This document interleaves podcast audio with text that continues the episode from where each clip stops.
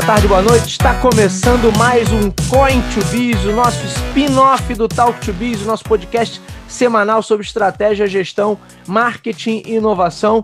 E o Coin to Biz é aquele momento que a gente tira para falar especificamente do mercado de jogos eletrônicos, desse universo fascinante dos videogames. Uma vez por mês, ou quase isso, não é sempre que, que rola essa periodicidade, a gente se reúne aqui para bater um papo, para trazer muito saudosismo e muita informação também interessante sobre o mercado de jogos eletrônicos. O meu nome é Bruno Garcia, sou professor e profissional na área de marketing e business e trago aqui mais uma vez o nosso amigo, a nossa enciclopédia viva dos jogos eletrônicos, Ricardo Lira. Lira, seja bem-vindo mais uma vez aqui ao Coin to Biz. Fala aí, Garcia, tudo bem? É um prazer aí estar participando mais uma vez desse nosso bate-papo aí. Vamos em frente. O nosso podcast, você já sabe, está lá disponível nos nossos endereços virtuais talktobiz.com ou talktobiz.com.br. Lá você encontra o feed do nosso podcast e, é claro, também se você está acostumado a ouvir seu podcast predileto pelas plataformas tradicionais de podcast como Spotify ou Deezer, também estamos por lá. E é claro, antes da gente começar, tem um recado aí do nosso patrocinador Mor, o patrocinador aqui do Coin to Biz, que é a Odyssey Game Shirt, uma marca de camisetas focada 100% no público gamer. A gente sabe aí que tem muitas marcas, né, muitas empresas que fazem estampas, tem as famosas camiseterias, aí, estamparias, mas que normalmente trazem produtos ali muito focados num público mais teen, num público mais adolescente, com estampas às vezes muito chamativas. E a Odyssey é diferente, né? ela tem uma proposta mais focada num público mais, mais maduro, num público mais sênior, retro gamer. E aí ela traz modelos de camisetas mais sóbrios, mas que resgatam toda a nostalgia e o carinho que nós temos em relação aos videogames clássicos. Então se você ficou interessado, acessa lá www.playodyssey.com.br para conhecer a marca e conhecer a sua linha de camisetas. Retro gamer de verdade usa Odyssey. E hoje nós vamos falar, Lira, sobre lendas urbanas e mitos a respeito do mercado de videogames. Como tinham lendas e mitos, né, meu amigo? A respeito dos jogos, a respeito do que acontecia dentro dos jogos, a respeito da, da, da próprias perspectivas sobre o que seria lançado, o que viria por aí. Como aqui no Brasil a gente tinha muita pirataria, muito clone, muita coisa, então isso aumentava a, a, a confusão e, de certa maneira, a desinformação sobre os temas, mas também alimentava a nossa curiosidade, né? enquanto, enquanto usuários, Verdade. enquanto consumidores desse mercado, a gente ficava com a nossa curiosidade 100% aguçada por conta dessas informações. Né? A gente está falando de uma era pré-internet, não é, meu amigo? E o quanto isso ajudou pré, também, Olira. Pré até revista, Garcia. Pois é, pré-revista. Você pré falou muito bem. Não Você tinha revista especializada quando era Atari, assim. Eu não lembro, pelo menos.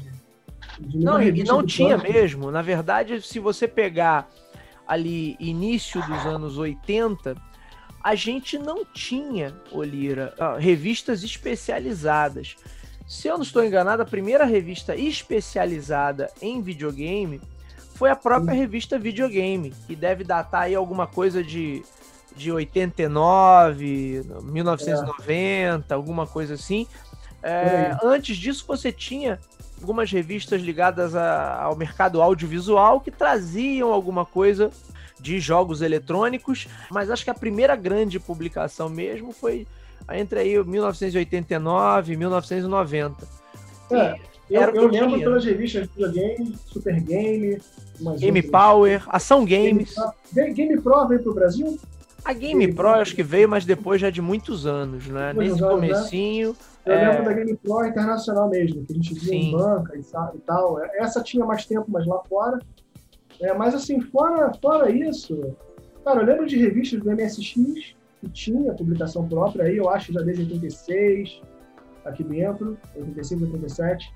Sim. E de resto, acho que só em revista de eletrônico, que falasse de Atari, coisas mais paralelas. Sim. Especializado, eu não lembro mesmo de, nada.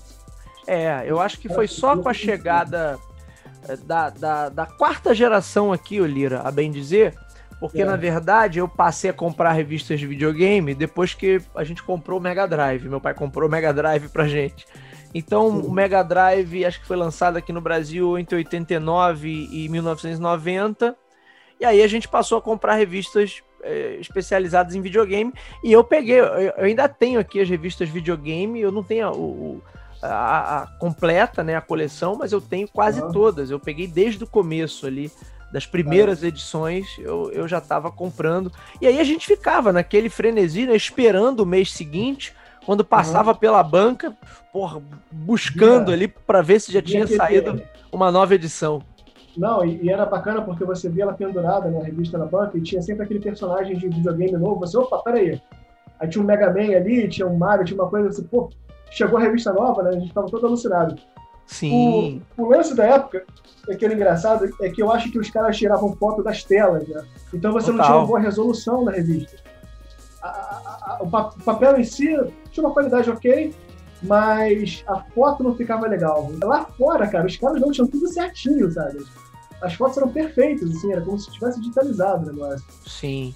Não, e, e eu tenho por várias dessas revistas aqui, e hoje, quando a gente pega para olhar, você nota realmente que a, o negócio era triste demais, Olira. A é, é. resolução, as fotos borradas. Nossa, horror. Muita, muita, cara, fora de foco, assim.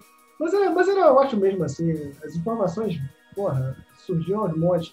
Só dava muita dica e tal, era, era bem interessante. Né? E aí também tinha parte do boato nas revistas, né? Tinha as coisas assim, que falava e o que realmente acontecia, porque tinha uns caras assim que jogavam para explorar isso e para e para dizer, né, fato ou ficção, alguma coisa assim. Aí, Sim. olha, não sei o quê, o, o leitor tal mandou uma parada, ou o fulano de tal chegou no final da, da, da, da fase do jogo e tal. Sempre, tinha sempre gente para explorar. Hoje se explora muito mais. Hoje você abre o YouTube e os caras assim estão provando coisas de 30 anos atrás, cara, para você. Sim. Sabe? Olha, lembra daquele negócio? Daquele, olha, tem, tem um final. Cara, que isso? Como é que, como é que o cara chegou lá, sabe? Ah, os, os, os, caras, os caras hoje em dia pegam o detalhe do detalhe, não é? Não, é, não, não cara, tem gente que. Não, o Garcia, tem gente que explora assim, fica dia jogando uma parada só para chegar no resultado. Do, do, cara falar com você com, com o olho fundo, mano. Sim. Olha pra câmera sem desnutrido, sabe? E o cara, olha, consegui bater a parada e tal. Eu falei, cara, esse cara é um herói. Você não vai receber medalha, mas tá, tá informando a gente. Agora, Olira, uma coisa interessante desse período né, que a gente tinha só as revistas, nem se compara. Hoje a, lógica é até diferente. Parece que a, a, a, o mercado funciona entregando toda a informação antecipadamente. Né? Se antes não se entregava nada de informação e quando saiu o jogo você que comprasse lá e, e descobrisse, Hoje o mercado funciona já numa lógica totalmente diferente, onde se entrega muita informação e, pelo contrário, né, eles uhum. querem que você saiba de todos os segredos. Então, antes do jogo ser lançado, você já sabe de tudo que vai rolar, já sabe tudo, todas as DLCs que vão vir, você já sabe dos personagens que aparecem, quem faz participação especial, quem não faz. Quer dizer, resta às vezes muito pouco, né, a se descobrir. E... Eu acho que eu acho que eles deixaram esse, esses mistérios, digamos assim, esses easter eggs de jogos no próprio jogo em si, no conceito, não, vou falar mundo aberto aqui, mas no conceito de jogo amplificado. Sim. É, então você tem missões paralelas, você pode fazer uma coisa, pode fazer outra. Claro que tem os segredos, mas acaba sendo muita coisa demais, sabe? Então, Concordo. Então assim acaba fazendo parte da, da missão você fazer certas coisas. Eu acho Sim. que naquela época, eu posso estar enganado, mas naquela época existia uma coisa mais engraçada nisso, porque, pombas, cara, eu não sei se era, eu não sei nem se era intencional, né, do programador fazer aquilo ou se era falha, se era um glitter, né, como chamam, glitch, glitch, como chamam. Glitch, é, é assim. Fazer um boneco passar por cima de uma bandeira, por baixo de alguma coisa, e você ele chegar do outro lado e acabar a tela, sabe? Sim. Tem coisas assim, extraordinárias que se, que, se, que se percebe hoje, e ele fica explorando nesses jogos, sabe? Estressando os jogos para poder manter certos resultados. O que hoje não acontece, porque os limites são muito bem definidos, se você, você não escapa daquele limite, né? Tipo Assassin's Creed, você chega numa parte ali que está desincronizado, você, se você se você ultrapassar aquilo, você morre, você né, não, não consegue ir além. Então não, não tem essa é, essa graça, digamos assim, de, de descobrir tanto, entendeu? Não sei, posso estar enganado. Muitas vezes faz parte da missão, faz parte daquela, sabe? Não, mas eu, eu concordo, eu concordo com o que você falou, que também você pega os jogos hoje que são muito maiores, né? Na maioria das vezes você tem, eh, principalmente se pegar jogo de mundo aberto, então, né, é, é tanta coisa, é inexplorável aquilo ali na sua, na sua totalidade, né? Não dá. Então o camarada tem tanta informação para ele lidar que também se ele vai encontrar alguma coisa a mais ou a menos ali, antes não, era aquela era aquele mundinho muito mais fechado em que você explorava cada centímetro para tentar encontrar alguma coisa. E muitas vezes o que você encontrava era um erro, mesmo um bugzinho ali, mas que acabava dando um, um, um ar ali de mistério a coisa. É, isso, é. Pô, tem, se você vê, vídeos hoje assim de, sei lá, uma vez eu vi assim, passando né, no YouTube, aí tava lá, pô, mistério de Mario que você nunca viu. Eu falei, pô, que é isso, cara? Não tem mesmo. Sabe, tem umas coisas assim que sabe? Mas é, é, claro, o Mario ali, por exemplo, você pega o Mario 64, ele já começa, já começa um pouquinho do conceito de mundo, não é mundo aberto, né? É bem limitado, mas ele já expande bastante Sim. o jogo. E você tem várias missões por, por fase, ali você entra nos quadros do castelo e tem várias missões. E ali dentro, né, nessas muitas missões, tem esses vários lugares que você pode explorar, fazer uma certa coisa, pegar um animalzinho, fazer não sei o quê.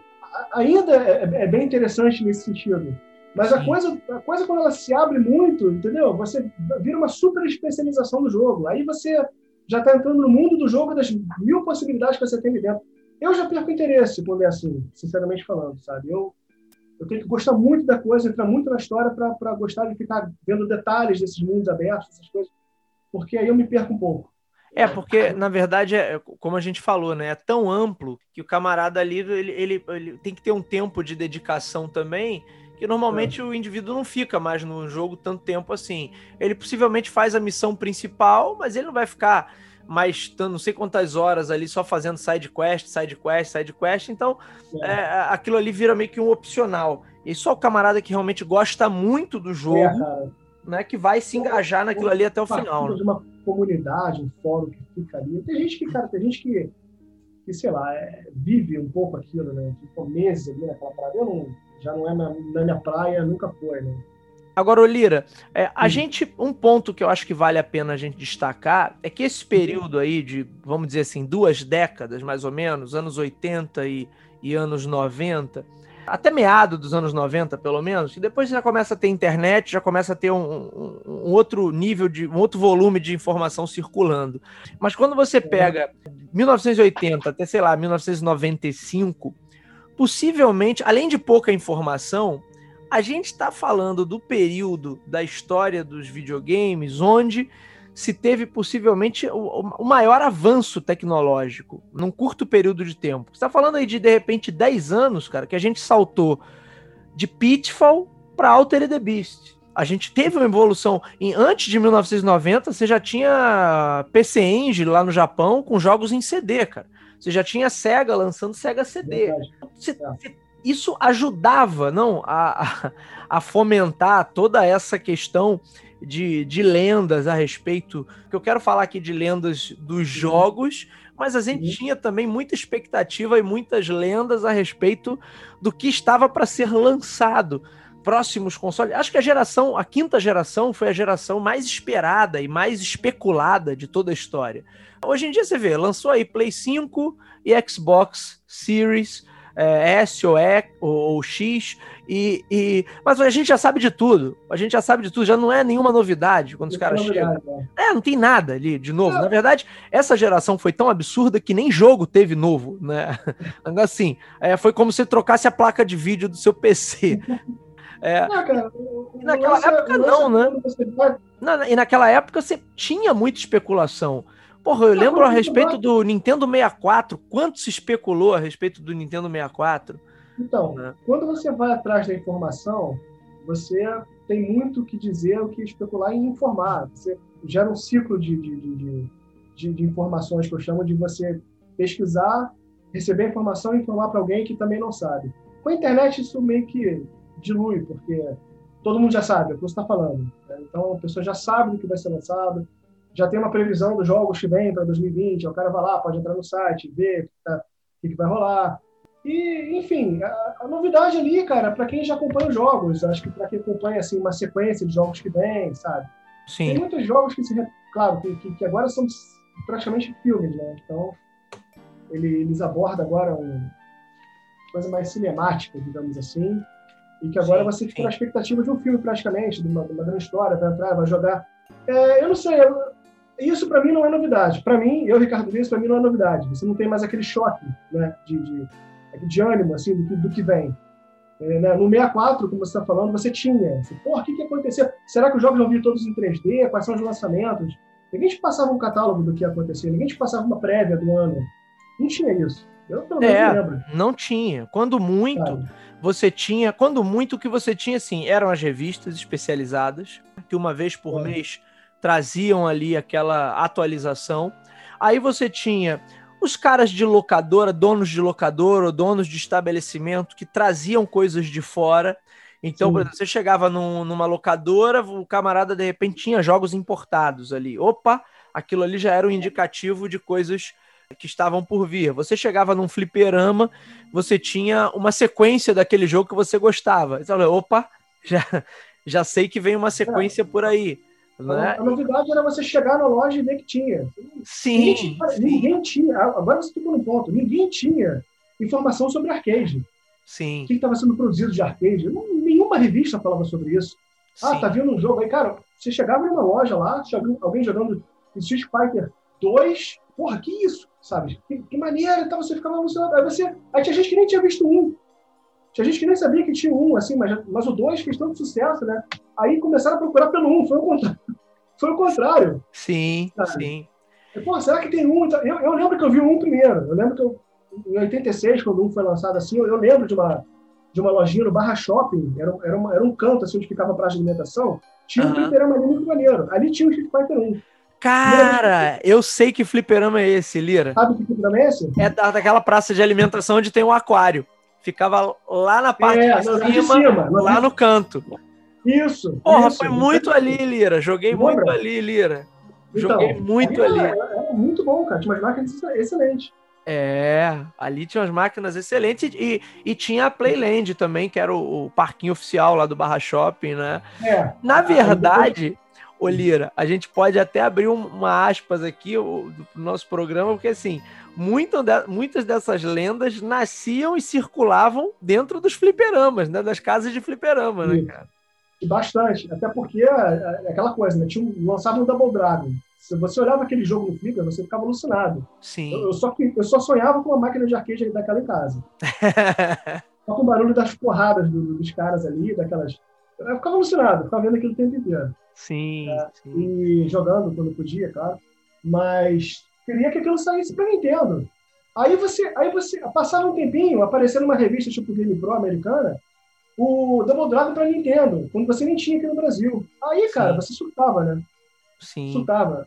É, aí, aí, tinha um amigo seu que, que, que, comprou, que vai te mostrar um dia, aí um amigo seu que tem uma amiga que tem um jogo desse, aí você já, cara, já tá na minha frente, você quer, você quer o jogo, você quer ver como Sim. é que é o negócio também tinha muito isso, né, Lira, da galera que ia para o exterior. A gente até já falou isso aqui em outros programas. A galera que ia para o exterior e trazia as novidades, que era a, a, maneira de você também se atualizar. Se você tivesse alguém próximo, ou se você próximo, próprio pudesse ir para o exterior, certamente lá você visualizava as novidades, né? Alguém sempre tinha uma novidade. Tinha um pai que era comandante, piloto, e que trazia alguma. Cara, sempre tinha isso. Dava uma inveja absurda do negócio. Mas, às vezes, você se beneficiava, né? Porque era amigo do cara e tal. Aí, porra, o cara tinha novidade. Entendeu? Na boa, assim, numa boa. Porque o pessoal trocava muita ideia pra casa do outro e tal. E era fantástico. Né? E, eu colava naqueles caras que eram os primeiros da fila de uma locadora. Então, chegava a novidade no locador, o cara já tava na fila. Entendeu? Eu falei, ó, só me chama. Que aí, ah, porra, surgiu, veio o Sonic do Mega Drive, vambora, vamos pra casa do cara. Rapaz, era, era sempre assim, era muito Era legal. muito maneiro, né? Era muito, muito maneiro. Eu lembro que eu, eu vi o primeiro Street Fighter. Street Fighter tem uma coisa engraçada que tudo lá com a região dos lagos, né? Eu vi muito o primeiro, eu vi o primeiro Street Fighter num, num fliperama que tinha lá em Cabo Frio. E lá eu ah, vi o ah, primeiro Street eu, Fighter. Eu, eu, eu, estive nesse fliperama muitas vezes, eu sei que você está falando. Lá na Praia do Forte. Né? grandão, né? assim, seja para isso. Isso, clássico, isso aí. Isso aí. Outrun, Outrun, eu vi lá. O primeiro Outrun que eu vi foi lá. Eles botaram um carro ali, na, na parte de fora, eu acho, do fliperama, e ficava um círculo de gente, cara, vendo aquilo. Muito então, maneiro. O que, que colocaram ali que eu não tô entendendo? Rapaz, foi um é, espetáculo aqui. Olha, teve vários jogos clássicos, Olira, que eu vi a primeira vez lá. O próprio Street Fighter, Golden Axe. Golden Axe eu, eu comecei, ah, eu, eu, eu, joguei Golden Axe a primeira vez nesse fliperama lá em Cabo Frio. Elevator Action, é. que era um jogo que eu adorava quando era moleque. Elevator cara. Era muito pequeno quando eu vi isso. É, eu, eu joguei lá. Final Fight, eu joguei lá em Cabo Frio também. Cara, boas recordações aí desses fliperamas, Olira. Ah, excelente, cara. Fliperama é arcade é tudo. Eu vivia nessas casas jogando arcade e tal. E desde pequeno, né? Porque eu era viciado, assim, pô. Estamos falando aí, sei lá, de 84, aí, pegando minha idade. Mas, cara, yeah. é, você via Karate Champ, sabe? Aqueles joguinhos assim, Rally X, e, era tudo muito bom. Você via novidade, assim. Depois começaram os joguinhos mais avançados, 85, 86, que você via os gráficos assim avançarem absurdamente. Sim, né? sim. Vi aquele King of Boxer também, que era aqueles carinhas trocando soco no, ringue, né? Era uma imagem isométrica fantástico aquilo. Você dava um soco no cara, o cara ia parar lá na plateia. Sim, sim. Porra, era muito bom aquilo. Agora, vem cá, vamos, vamos, vamos organizar numa ordem cronológica aí. Grandes mitos e lendas lá do Atari 2600, Lira. Por que, que a gente pode citar aí de mais, de mais legal desses mitos aí? Cara, tinha muita. Ó, eu, eu vou lembrar de parte, porque tinha muita coisa. Tá? Mas tinha mito que era, que era bem interessante. Um, um, que eu, um, que eu, assim, um que eu sempre fiquei curioso de saber, porque assim, no Atari você não terminava os jogos. Sim, sim. Verdade. Ou você chegava num ponto em que era impossível continuar, a, galera não sabia o que acontecia. Né? A segunda geração, ela era uma, era uma geração que fazia uma, meio que uma matemática no jogo, onde você se, onde as, os níveis avançavam até, até você se ferrar. É, sim. Esse era o objetivo do Atari, principalmente. Então você pegava o Mega Mania, aqueles bichos iam até você, cara, de um ponto você não podia mais desviar da nave. Né? Ninguém era maluco de chegar em 999 mil ali para zerar o negócio. Hoje você vê os caras fazendo isso. Né? O jogo para, tiram tudo da tela. É o final do jogo. A, a Atari é assim, ou dá um crash no número lá, ou, ou some as coisas da tela. É, essa é a matemática do jogo. Né? Ele não consegue mais calcular o. Ele não consegue mais calcular o, a pontuação e aí acabou o jogo. cara. Não dá, não tem como, entendeu? Ou, ou fica tudo ferrado os números, né? Porque o computer é diferente. Depende, é, é, muito matemático o negócio, sabe? Ele vai até esse ponto, ele espera que você, que você desista. É, é, é basicamente isso, a segunda geração. Claro que tem alguns jogos que tem, tem uma história, terminam, vários tem, né? Mas muitos não, muitos são só níveis, né? Não, não tem o conceito de fase. O Atari quase não tem conceito de fase. Enfim, uma dessas coisas que eu esperava acontecer era, era o, o, o hoax né, que existia na época era de que o, o aviãozinho de River Raid chegava num, num porta-avião, num hangar e posava. Esse era o, era o dito final de River Raid. Tinha gente que falava isso. Não, não, o avião pousa. E não como tinha nada, né? Como eu tentei, como eu tentei avançar para que isso fosse verdade, né? E, na verdade, cara, o que acontece O jogo é muito, muito bem feito, né, para Atari, são várias telas até, consome bastante recurso. Mas você chega a um ponto em que você começa a repetir as telas. Eu vi um cara jogando lá depois do YouTube, né? Um ponto, repete, repete a tela, até chegar a uma certa pontuação, né? Uma desses, um desses casos, em que a nave simplesmente estoura. Estoura e acaba o jogo. Então, é isso. O, o, final pelo qual você tanto se empenhou, na verdade, é você morrendo, né? No final. Por quê? Porque, porque começa a ficar em loop. Aquelas telas que você passa ali começam a ficar em loop eternamente. E o, e o jeito do jogo acabar é estourar entendeu? É, é acabar na pontuação e a nave estourar, pronto. É um jeito de encerrar para você dormir. É porque, é isso, na, na, verdade, aqueles jogos do Atari, né? Isso foi até um negócio que você comentou naquele episódio que a gente gravou sobre Atari, que uhum. eles não tinham ainda essa coisa da história, né? Da narrativa. Tinha, era mais assim, era fazer pontuação e a máquina tentar te vencer no cansaço, né? Pois é, porque, olha só, Garcia, veja bem, a, a, da primeira geração para a segunda, eu não vou entrar nesse detalhe aqui, mas Olha a evolução das coisas. A segunda geração é, é, é, é, a primeira delas onde você consegue ver personagens, você consegue ter um tema, sabe? Imagina isso. Imagina você ver um jogo de Star Wars na primeira geração. É um sonho, entendeu? Então, a, a segunda geração ela consegue tematizar para você as coisas, você consegue ver tudo mais. Você tem que, tudo bem, você tem que abstrair muitos personagens, né? Tem que abstrair muita coisa, tem muitas peças ali que Sim. O cara tem que saber fazer um gráfico bonito para você ver a coisa. Na segunda geração isso é complicado. Sim. Mas eles já avançaram demais ali. Então, assim, como é que eu vou terminar o meu jogo? Como é que eu vou fazer isso? Certo? Então, eles viam ainda de uma forma, assim, matemática coisa. Não, o jogo tem uma limitação, eu só posso colocar quatro fases para esse cara aqui, mas aí ele vai lá, dá um beijo, o herói dá um beijo na mulher e ele retorna a fase com mais dificuldade. Qual é a matemática computacional nisso? A matemática computa que os, os, os bichos lá começam a ficar mais agressivos, começam a ficar mais rápido, né? A bola passando por cima do cara fica mais rápida. É, você, o tiro vem mais rápido. É, entendeu? Até, até ser impossível continuar. Tem um jogo que fez isso de uma forma assim brutal, que é um jogo chamado Entangled. Não sei se você já ouviu falar. Não lembro. Como é que ele é? Atari. É, é, é, é, um, é um carinha que, que entra no labirinto. Né? É um carinha assim, ele fica no, no início da tela, e o labirinto ele vai subindo. Se fosse entrar no labirinto, né? Só que o labirinto vai subindo, e você tem que ir passando, descendo pelo labirinto, e ele vai. E, claro, tem paredes, tem, tem dead ends ali, né? Mas tem maneiras de você cortar a parede, né? E você ir sempre, ir sempre pelo meio, você vai conseguindo pa passar o negócio. Então ele vai bem lentamente, depois ele começa a mudar de cor e ficar mais rápido, né? Ele só vai subindo mais rápido. Você tem que tomar uma decisão muito rápido. Cara, chega no terceiro labirinto, você já não consegue ir direito, é, sabe? Você até tá o momento que é impossível, né? É, entendeu? Você não tem habilidade para lidar com o boneco mais. E, e, assim, um jogo que você dura, sei lá, 5, 6 minutos no máximo jogando. É, também, Olira, também tinha uma coisa nessa época que a questão de jogabilidade, muitas vezes a galera não estava aperfeiçoando ainda ao ponto que chegou nas gerações seguintes, né? Então, ah, o camarada fazia um jogo desse e botava para vender e vamos que vamos.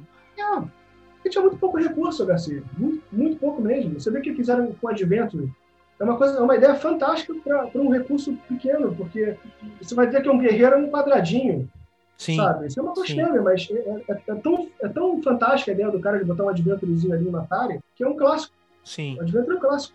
Por, por falar nisso, tem, tem um easter egg do Adventure que era falado no, na minha época, né? Não sei até que ponto foi isso. Porque o, o Adventure, ele tinha três, três níveis. Sim. O primeiro era bem facilzinho, você pegava o troféu lá, levava pro castelo, castelo amarelo. Aí o 2 e o 3 era maior, né? Você tinha um labirinto lá que era, era escuro, aí você. Aí, aí, aí, o, cara, o cara simulando ali, né? O bonequinho com uma lanterna acesa, uma tocha ali pelo labirinto, até você chegar no Castelo Branco. Tinha um Castelo Branco ali, era um terceiro castelo. Aí tinha um Ronks, cara, que eu não. Eu, tentava que nem um louco achar esse castelo, que era um castelo vermelho. Dizia, Seria o quarto e último nível, né? Dizia que não, não tinha nível. É, é, era um ponto do labirinto, porque assim, no labirinto você às vezes usava ponte para cortar caminho. E aí falavam que tinha um ponto no labirinto, onde você usava ponte, que levava para um castelo vermelho. Rapaz, eu fiquei, eu fiquei doido, né? Porra, cadê o castelo vermelho, cara? Cara, sério, era uma sacanagem, né? Era sacanagem isso. Como aí, você tentou encontrar o caminho para esse castelo? Falei, cara, onde é que está o castelo vermelho? Aí depois existia, claro. Você vê que o labirinto é limitado, coisa e tal. E não tem, não tem. Né? O único easter egg que tem ali é o nome do, do programador que sai numa tela lá, você tem um caminho para chegar. Sabe sim. disso, né? Sim, sim, sim. Isso é essa história clássica. O nome do carinha ali, porque a Atari não colocava o nome dos caras. Aí o programador foi lá e colocou numa tela secreta. É, eu tinha, eu tinha um, um, um boato que, eu, que eu, eu particularmente tentei né, encontrar uma fase onde. No, lembra do Berserk, o jogo do Atari também? Que você. Claro, claro porra, matava os robozinhos, coisa e tal. Você lembra que se você ficasse demorando muito numa tela, aparecia um, uma bolinha vermelha com uma carinha simpática, que aquele bicho era o terror, né? Que você não conseguia derrubar. É, você não é. conseguia matar aquele bicho e ele ia ficando mais rápido e te perseguia. Então, é. É, não sei da onde saiu isso, mas eu achava que em algum momento eu ia chegar numa tela que eu ia enfrentar aquele bicho só. Rapaz, e na verdade eu não, óbvio, não, não existe tal tela e eu nunca nunca fui muito longe também, porque é aquilo que você falou, vai chegando uma hora que o jogo vai ficando insano na velocidade, e aí, cara, você não consegue mais, você é vencido pelo cansaço. Por mais é. habilidade que você tenha, você não eles, consegue mais acompanhar o ritmo da coisa.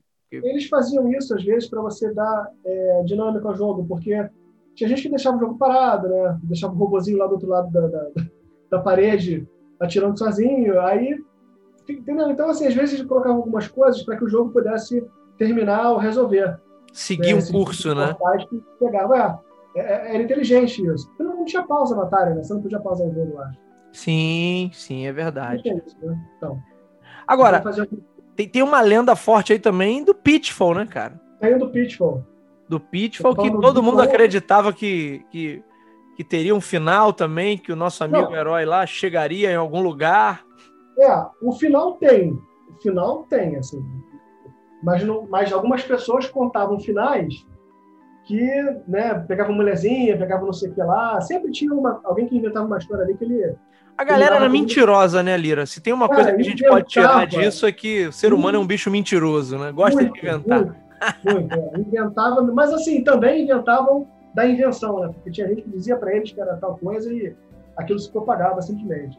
Então, o Pitfall, assim, eu sabia que tinha um final, porque eu tinha um cartucho da época que era americano, não sei como eu consegui aquilo, mas ele tinha uma instrução atrás. Aí, eu pedi para alguém ler inglês para mim na época, então, era moleque. É, aí ele falava: olha, o objetivo dele é pegar não sei quantos mil de ouro. Então, seria o objetivo final. Se conseguisse aquela quantia, zerava o jogo. Então, tinha objetivo. Só que eu não conseguia chegar naquela quantia, não conseguia pegar os ourinhos que tinha ali. Agora você consegue, porque tem uma forma, né? Tem um jeito de você passear ali por baixo e tal, cortar caminho, tem uns macetes que você consegue pegar todos os tesouros. Aí quando você pega todos eles, você realmente termina o jogo, que é o boneco parado na tela. É isso que é o final do vídeo. o jogo termina. Pode, é, né? é uma então, sensação que você tem. É, a sensação que você tem é que o jogo travou, né?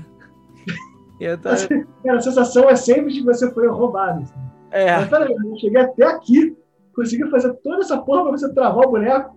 Entendeu? Então, é, é, é, essa era a segunda geração. Não tinha, cara, não existia nenhum congratulations nessa época. Eu não precisava nem o trabalho de fazer isso. Terminou, tocava uma, uma, musiquinha no máximo. Aí, aí ficava mudando de cor, lembra? Sim. Ficava a tela mudando de cor. Acabou. Sabia que estava terminado o jogo. Era cara, muito era, era muito louco, né? Talvez eles, eles nem esperassem que, que a gente terminasse ou se empenhasse em terminar, não, né? Cara, não, não tinha, é, não esperava mesmo. Já jogou aquela insanidade que é Frostbite? Lembra desse jogo? Lembro, esse jogo é, porra, fantástico. De vez em quando ainda ligo aqui no, no, no é. na, no, no, na TV Box aqui pra, pra jogar. Esse, esse jogo é insano. É, Chega um momento é ali que você não tem como pular no gelo e voltar e o bicho vai te derrubar, sabe? Então, assim, é para acontecer isso mesmo, sabe? Larga o Atari, vai dormir, porque não, o jogo vai continuar ali até você se ferrar uma hora. Não tem sim, mais o que fazer. Sim. Sabe? Agora, ô, ô, Lira, a gente ah. falou aí de, de fliperamas. Fliperama também tinha muita boataria. E você lembra da, da, dos mitos a respeito de Mortal Kombat ou do próprio Street Fighter? Lembra que tinha aquele Street Fighter pirata que a galera. Eu lembro, eu lembro, que sempre se falava em liberar jogador. Eu não, eu, Mortal Kombat eu nunca acompanhei muito, eu nunca gostei de Mortal Kombat, sendo bem sincero. É, eu via Mortal Kombat, né, claro, mas eu lembro do mito do Street Fighter em que você liberava um, um, um certo jogador. Isso Sim. antes daquelas versões lá, né, aquelas... Então, assim, ah, fazendo não sei o que, libera o jogador tal, não sei o que e tal. Eu não lembro agora de que jogador, mas sempre se falava nisso. Eu acho que a partir dessas boatarias, eles até fizeram as edições especiais pensando nisso. Exatamente. Então, começaram, a ver, começaram a ver as edições onde você jogava com o Vega, com o Michel Bison, é, aí você liberava outro cara lá. Aí eles começaram a dar, dar, dar acesso a isso, que foi bem interessante. Quer dizer, o, o próprio. a própria questão da boataria ali sobre os jogos, é, uhum. de certa maneira, ajudou a retroalimentar a indústria com ideias, né? que eles poderiam cara. fazer. É, você tem recurso, entendeu? Você, você tendo recurso, o cara vai lá e faz. Nos jogos antigamente não tinha esse recurso. Você não tinha para onde, onde seguir.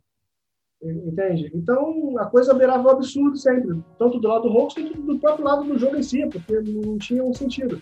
Isso aqui é um jogo que não tinha sentido na Atari? Chuck Norris.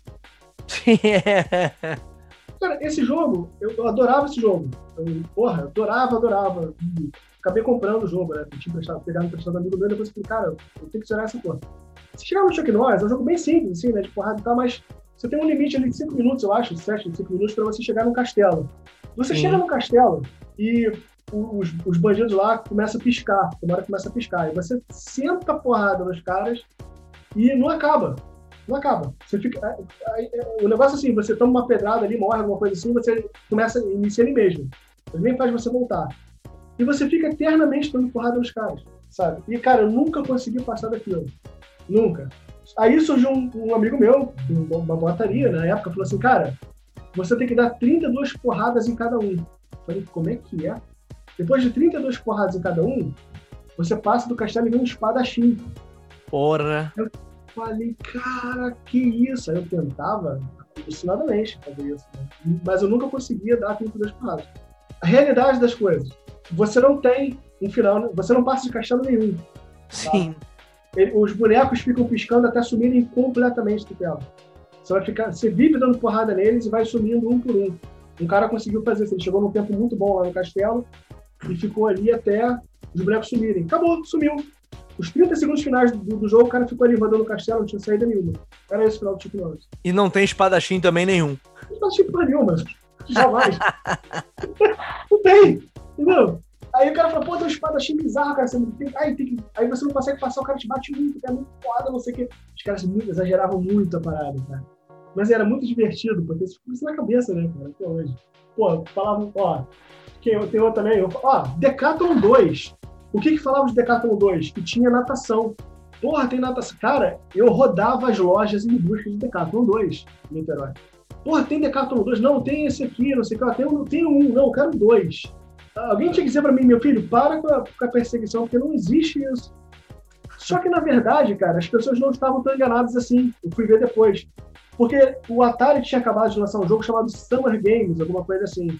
Ah, tá. Tinha natação, eram umas Olimpíadas com natação. E que provavelmente algum espertaralho de locadora que botava esses títulos, né, botou lá Decathlon 2. Tá sim. Tá Isso era comum demais. Cara, eu aluguei uma fita chamada River Raid 3. Eu também. Eu também. River Raid 4 na locadora. Tá? Isso era foda também, porque você tinha as versões piratas e Não. tinha a malandragem dos caras de locadora ou, ou de pequenos estabelecimentos para tentar aumentar a popularidade, fazer um jogo é, surfar na popularidade de um outro jogo, né?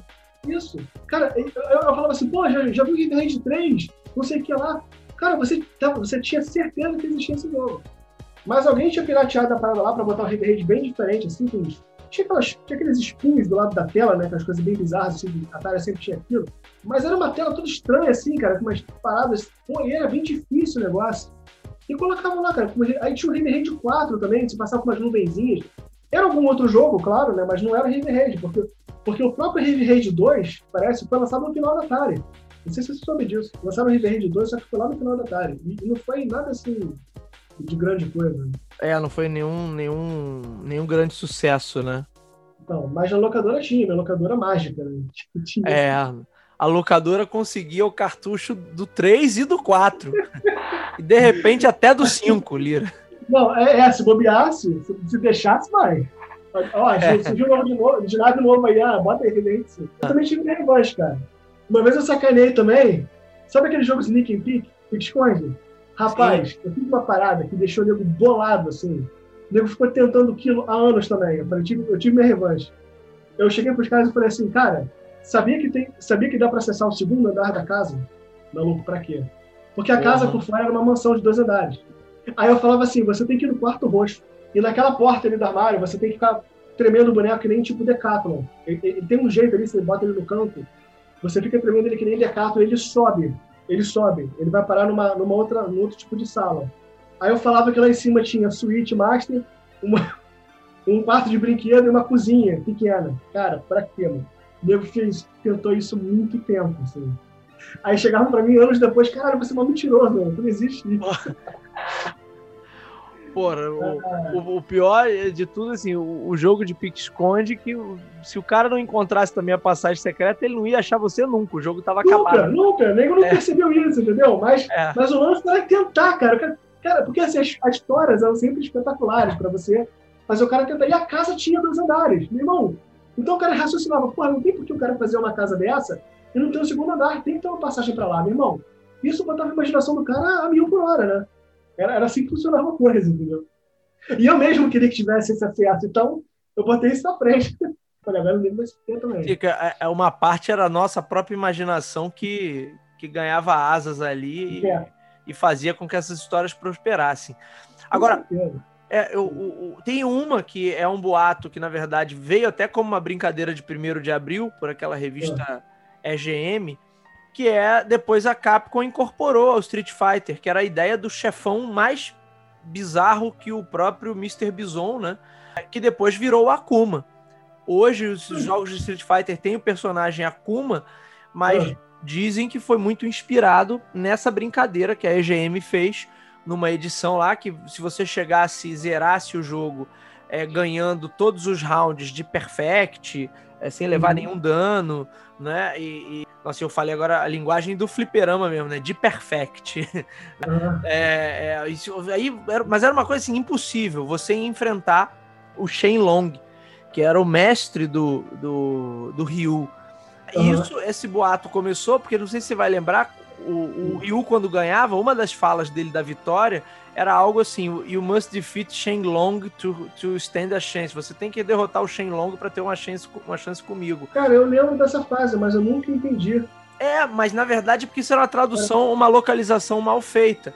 Porque. É, é porque o, o, que eles queriam dizer ali era, era o, o, aquele, aquele golpe, o Dragon Punch, que era aquele gancho voador que ele, que ele uhum. soltava aquilo ali na tradução do japonês, eles mantiveram Shenlong, mas aquilo ali queria dizer o soco do dragão, algo ah, assim. Tá. Então daí eles fizeram a brincadeira de 1 de abril e isso pegou. Muita gente acreditou e ficava lá tentando zerar o jogo sem, sem levar nenhum dano.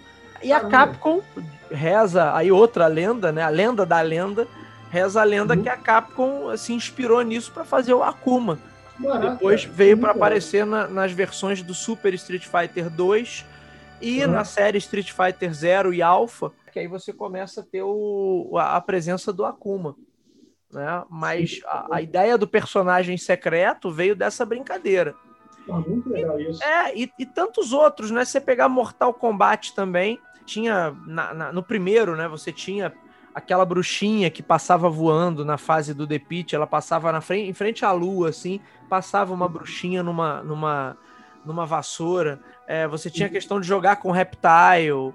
É, e depois surgiram tantos, tantos boatos a respeito do, do Mortal Kombat que quando eles chegaram no 3, eles meio que incorporaram todas aquelas ideias. Então apareceu uma porrada de ninja. Né? Além do Reptile, apareceu o Smoke, apareceu o Ermac, Noob Saibot. Nossa, apareceu uma opção de coisa que, que a galera ia aloprando, eles também criaram as. Pô, isso é muito bacana. É, eles criaram várias. Deixaram, eles deixaram ali vários ganchos, né? Para que eles pudessem gerar essa dúvida na galera e depois eles Sim. se aproveitaram disso de uma forma muito inteligente também. É por isso que antes, entre o Street Fighter 2 e 3 surgiu uma porrada de versão. Eu sempre achava que já tinham lançado 3 e nunca tinha. Não, era o zero, não sei o que lá, era super, não sei o que. Eu falei, caramba, mano, quando é que vão lançar o 3? Mas eles faziam um aprimoramento. Também existia muito aquela coisa, né? Porque é exatamente isso. O, o lance dos, dos, dos, jogadores ali era acompanhado, os caras lançavam uma versão. Não sei, se era, não sei se era tudo oficial, devia ter coisa ali que era chinelada ali, que. Não sei, tinha um Street Fighter lá que você soltava mil bolas na tela. É, esse era o Piratão. Esse era o Piratão, Piratão. É, então. Ah, então, que, que a galera a galera chama aqui no Brasil, Olira, de Street Fighter de rodoviária, que era o Piratão. Mas é. já ouvi falar também, Olira, que, que muitas das coisas que tinham nessas versões alteradas, a Capcom meio que incorporou depois. A questão de você ter é, uma magia mais poderosa, você ter uma jogabilidade ali mais, é, é, mais rápida, né? Do, do, do personagem ser super veloz. Então, assim, acho que essas, essas versões piratas aí, hackeadas, vamos dizer assim, elas acabam servindo também pro, pro fabricante poder ver na, na prática uma porção de coisa que de repente ele queria experimentar, mas não ia botar o dinheiro dele na reta, né? É porque assim, a, a coisa do, do, da luta contra ela é, é, muito rápida em termos de finalização, porque é um jogo que se finaliza mais rápido no arcade. Né? Então você fica ali jogando aquele jogo pelo tipo de, de combate mesmo. Você não tem é, a intenção de finalizar exatamente o jogo desse. Né? Pô, vou, vou zerar, vou, vou chegar no Mr. Visão, vou chegar no, no, qual é o nome daquele bicho lá do Mortal Kombat, o último? Aquele era o, o, Goro, o monstro, né? E o, e o Goro era o Shang Tsung. Assim, você chega nesse bicho porque você já está muito craque e você vai passar deles e vai gerar um final lá. Mas, assim, esses jogos, eles não, não, não, não ficam quietos porque o cara vai ficar jogando aquilo sempre, né? E quer desafios novos. Então, é assim que as, as, que as empresas adotaram, né? Pensaram nesse tipo de esquema. Sim. Né? Entendeu? São, são desafiantes. Tem, tem, tem 10 desafiantes. Mas acabou com os caras, acabou. Você vai chegar lá, né? Uma coisa assim, botou ficha ali, matou os caras, você vai, vai, vai chegar lá.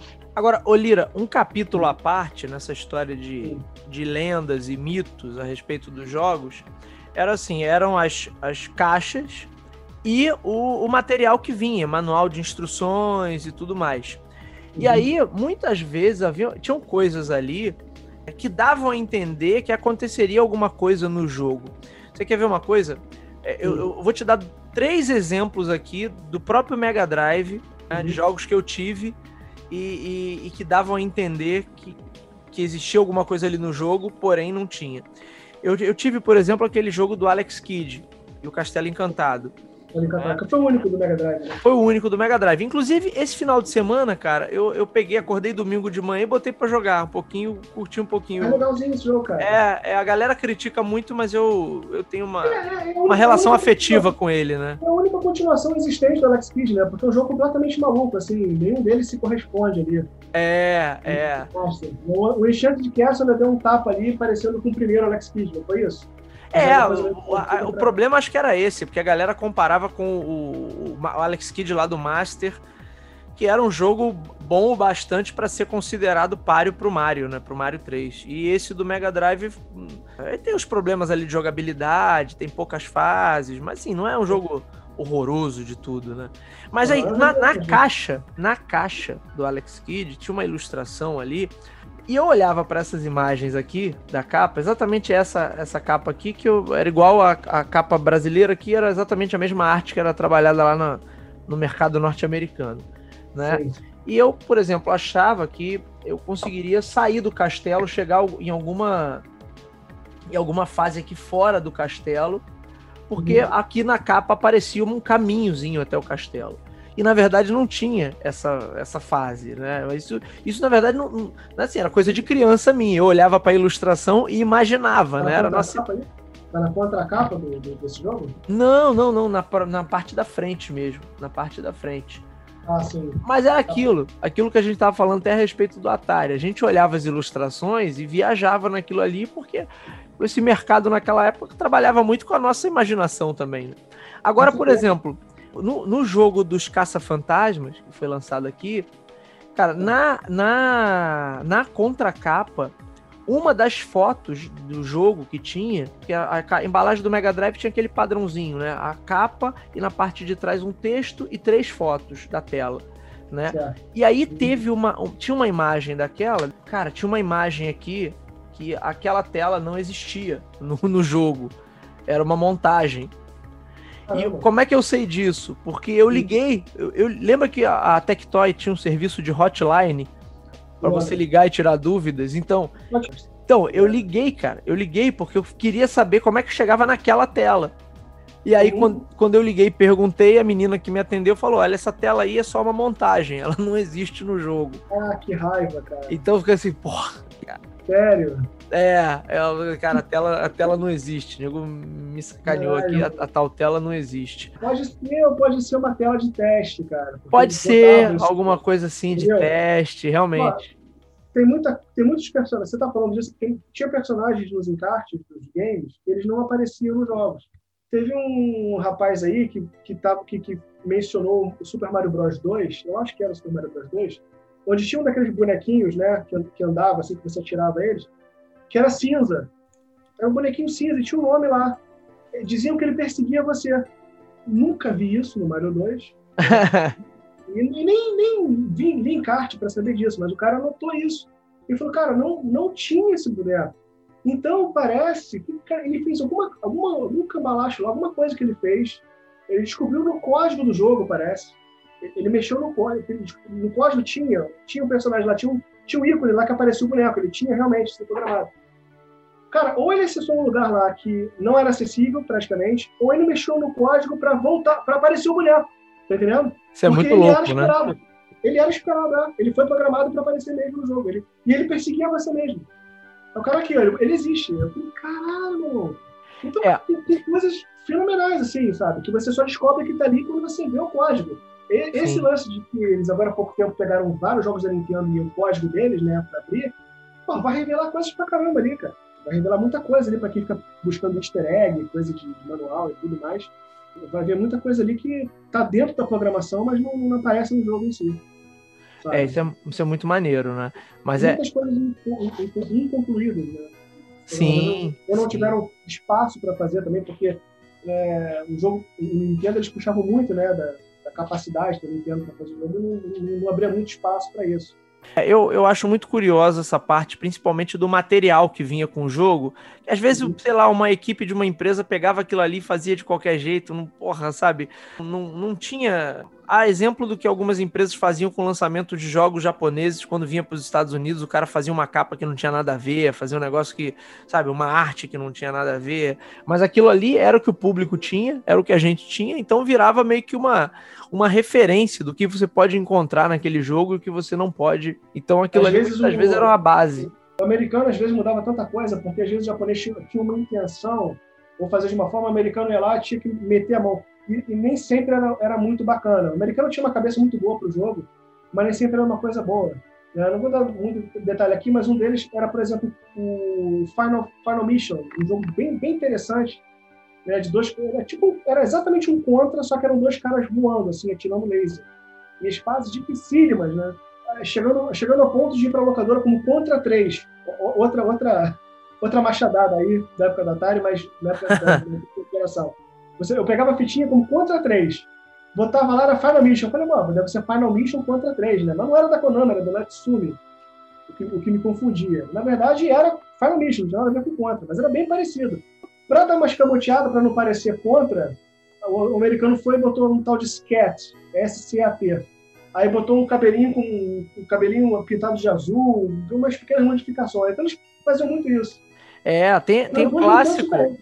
O, o, Lira, tem o clássico que é a arte do jogo do Bomberman, né? Que não tem nada a ver. A, a arte japonesa é o bichinho, aquele bichinho ali, personagem cartunesco. Né? Na uhum. arte norte-americana, eles botam um cara assim com um capacete, como se fosse um astronauta ali, é. lidando com a bomba. Porra, um negócio bizarro, não tem nada a ver com é. o jogo.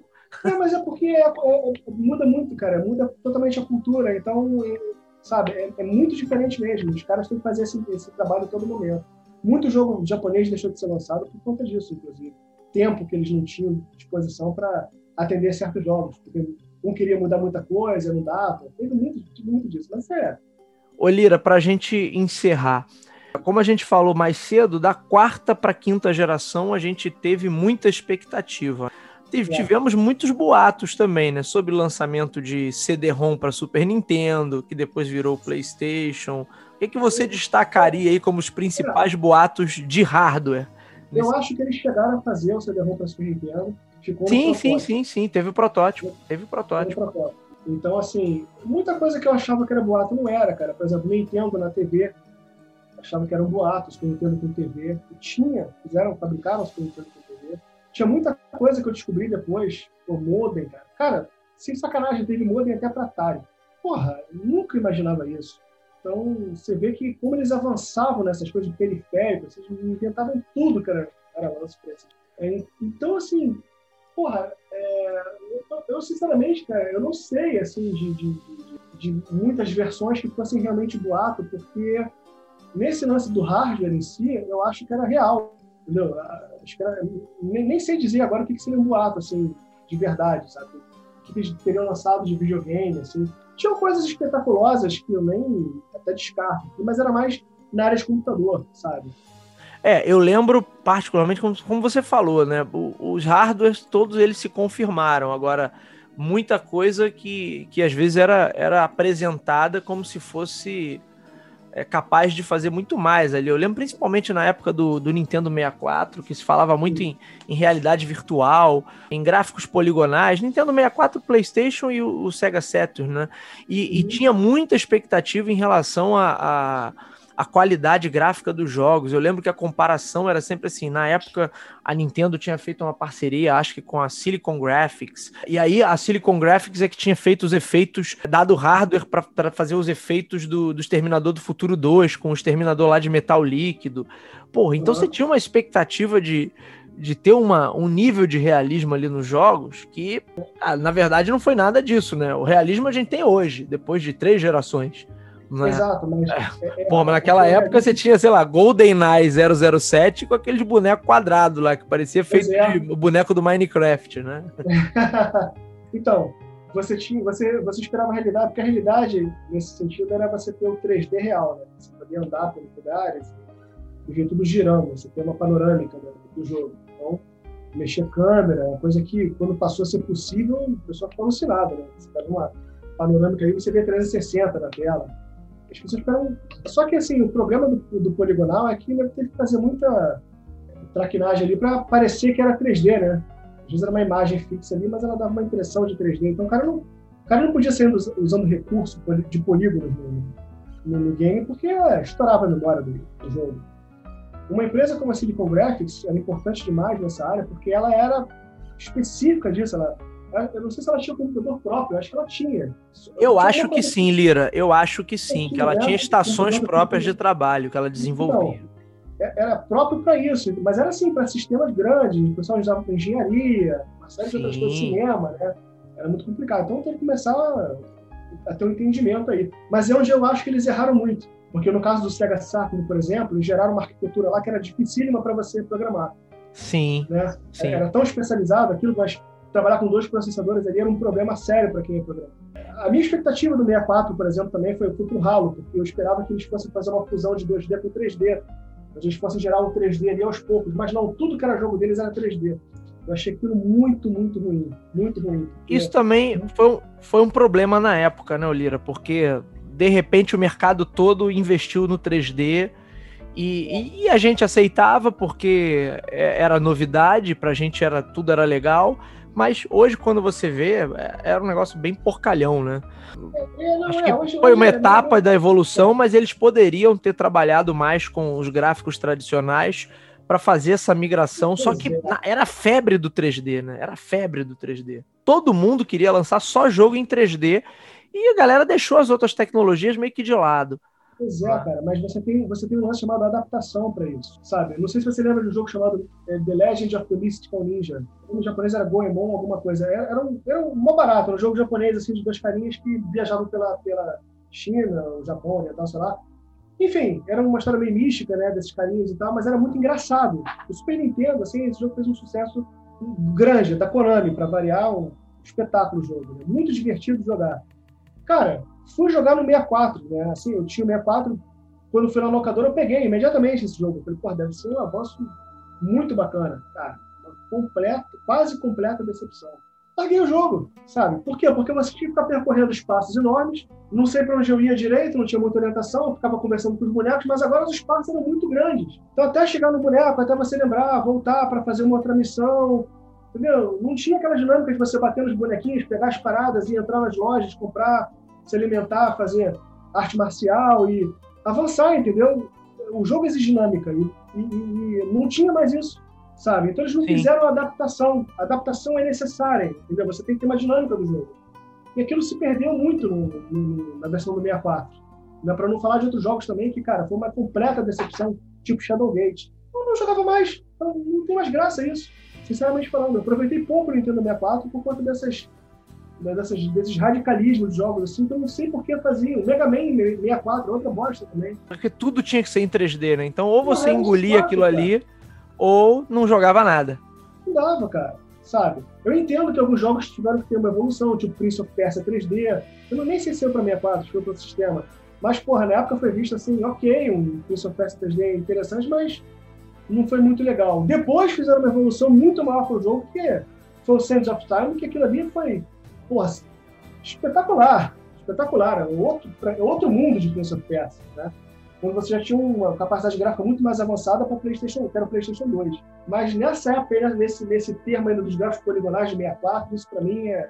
Até naquela época mesmo assim não funcionava muito, não. Castlevania foi outro que eles estragaram muito. E aí onde o PlayStation fez direito, que foi o Symphony of the Night. Então, enquanto Sim. o Voltando totalmente ao tradicional, né? Porra, cara. Por quê? Porque eles respeitavam muitos jogos em 2D ainda. Esse foi o lance do PlayStation, entendeu? Eles faziam um meio termo. Vai ter jogo aqui de, de 2D e vai ter jogo de 3D. E, e faziam o melhor possível. O PlayStation foi um espetáculo por causa disso também. Ô Lira, acho que cabe como menção honrosa aqui nessa boataria de, de hardware a Atari, que a Atari retornou nesse momento aí, teve seu polêmico videogame Jaguar. A Atari era uma espécie de Dom Sebastião do mercado dos jogos eletrônicos, todo mundo ficava esperando que ela voltasse em algum momento, mas ela, quando voltou, voltou para esse fiasco do Jaguar. Mas ela é. anunciava nas revistas, nas publicações especializadas, ela falava sobre um projeto para além do Jaguar, que eu acho que era o Panther ou algo assim, era o nome de um felino também. e isso ficou uhum. só na boataria, né? A, a, Atari, na verdade, o, o Jaguar já foi um, um, um, negócio que se alguém comprou, comprou só na base do Rox mesmo, como você falou, é, que eles cara... prometiam muita coisa, mas o videogame não entregou nada, né, Lira? Não vingava, não. Porque, cara, tem muito projeto que precisa ser cancelado por conta de muitos riscos que a empresa assume. Eu acho que a Atari, assim, salvo engano, cara, eles deram muito tiro na água, sabe? Desde que achavam que os 5.200 fosse dar certo, na coisa, eles não, não geravam uma expectativa, assim, por exemplo, se eles tivessem lançado, por exemplo, o 7800, esperado, né? Para lançar o 7800 com vários jogos, vários títulos já engatados ali diferentes, acho que eles tinham uma chance de competir com, com a terceira geração. Então não foi isso, sabe? E aí avançaram pro. Depois do 7800 foi qual? Veio tipo, o 7800 foi o último ali daquela fase, né? Não teve o eles... também? É, é, que era, é, mas era já um, porque tinha versão computador também, né? A Atari já estava mais migrando para a área de computadores, né? E, é, e aí ela só volta com o Jaguar. Ela só volta com o Jaguar então, e tem o portátil, né? O Lynx. Na, na, parte do Atari computador, ST, sei lá, o Atari 800 ST, alguma coisa assim, eles foram bem, cara. Eu lembro que, ele, que tinha, muita, tinha gente comprando o computador da Atari, assim, ia bem. Mas, claro, era visto como um computador de jogo, assim, né? Não sei se era na mesma linha do MSX, mas acho que é mais avançado. E aí, quando veio o Jaguar, cara, eu acho o Jaguar, assim, eu, eu, eu lembro da época do pessoal falando do Jaguar, que ele já era um, era um desastre. A expectativa era alta, o pessoal comentava muito sobre o Jaguar, assim, porra, cara, tinha uma propaganda e tal. Mas eu lembro que um, que um camarada meu comprou aquilo, cara, eu, eu não vi nada demais ali. Achei um controle super esquisito, né? Cheio de botão. Sim. Que sim. dava para discar posterior, aquilo que, porra, não é possível, né? Fazer uma ligação internacional, um DDI é. na época, né? Descagem direta internacional, lembra disso? O que fazer com esse controle, velho? Eu não entendi. E os jogos, assim, sinceramente, cara, sério, nada demais. Porcos, né, cara? Os jogos ali. Porcos, assim, é... gráficos. Cara, jogo de luta ali, eu não sei se era. Esqueci o nome do título agora tipo japonês, os bonequinhos cabelo espetado lutando. Aí dava um 3D, assim, né? Dava uma giratória. Mas os polígonos, assim, horrorosos, sabe? Sim. E a jogabilidade também. Eu lembro pouco, cara, mas acho que é o suficiente. Era, va valeria ainda muito mais a pena, ao invés de você ter o Jaguar, comprar o Neo Geo. Se você tivesse dinheiro, sim. Sim, com certeza. O Neo Geo, era grana, né? Pra mim era minha grana. É, é. Eu não sei nem se saiu do Japão aquilo, cara, pra ser sincero.